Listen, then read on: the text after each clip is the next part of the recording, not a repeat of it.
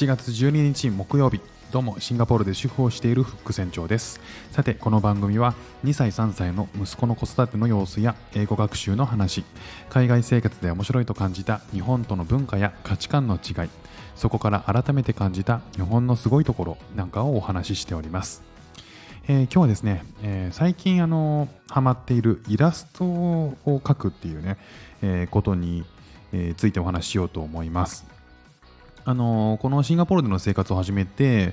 えー、音声の配信をしたりとか自分でいろいろやりたいことがねあのたくさんあるので片っ端からどんどんどんどんやっていこうかなって思っている中の一つがイラストを描くってことだったんですよね、まあ、イラストを描くっていうよりももともと僕美大を出て美術大学を出ていて、えー、手をあの自分で物を描くのがそれまでは好きだったんですけど、えー、と大学に行ってからどうもこう周りの人たちが自分もの何倍も、え才能がある人たちが多くてそういう人たちに囲まれているとなんかこう自分がその手を動かして何かを作るっていうのはなんかあのやっていけないんじゃないかなと、まあ、負けるんじゃないかなっていう思っていうふうに思って、え、大学に入っててからですねあのあんまりこう書くっていうことを自分でやる書くっていうことをね卒業してからかなしなくなったんですよねでただなんか自分で例えば時々ね絵を描いてみるとかなんかリンゴがあったらデッサンしてみるみたいな、まあ、そんなことをやってると結構落ち着く自分がいてでなんかどっかでなんかやっぱ自分が何かを作っていることいる時間っていうのはなんかすごいリラックスできるんですよね。なので、まあなんか、あのそのうちやりたいなと思ってたんですけど、まあなかなか始めるきっかけがなくて、で、そんなこんなで、こう、シンガポールに来て、今、あの、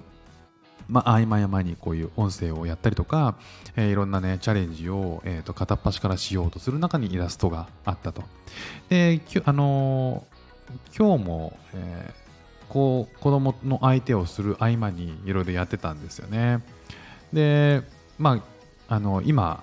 えー、今日のサムネイルに貼っているのは、えー、僕が描いたイラストなんですけども、まあ、これについてちょっとお話ししたいなと思います。あのー、これ日常の我が家の日常のね土日の風景なんですよね。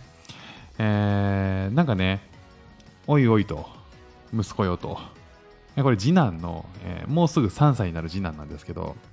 なんでしょうねこの嬉しいんですよ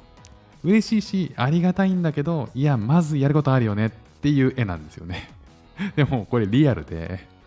先週の土曜日にこの光景があって、で、それをね、あの思い浮かべながら描いたんですけどね、なんで、あの、パンツ履いてないんやと。ズボン履かないならまだしも、パンツ履けと。ただね、あの、パンツ履かないんだけど、すごい頑張ってね、重い、こう、掃除機をかける姿を見てね、あの全力で褒めるんですよね。全力で、わあ、ありがとう、もう掃除機やってくれてめちゃめちゃ助かるよ。でもさ、まずパンツ履こうよってね。最初に全力で褒めることには一応してるっていう感じなんですけど、なんで履きたがらないんでしょうね。なんかね、えっ、ー、と、これに限らず、パンツ履かないタイミング結構多いんですよね。なんかこうトイレに行って、最近自分でね、あの、するようになったんで、えー、パンツ脱いで、あの戻ってきて、用を足して戻ってきたらね、パンツ履いてないんですよね。いや、履けよと。どこにあんの？って言ったらね、脱ぎ捨ててあるまんまなんですよ。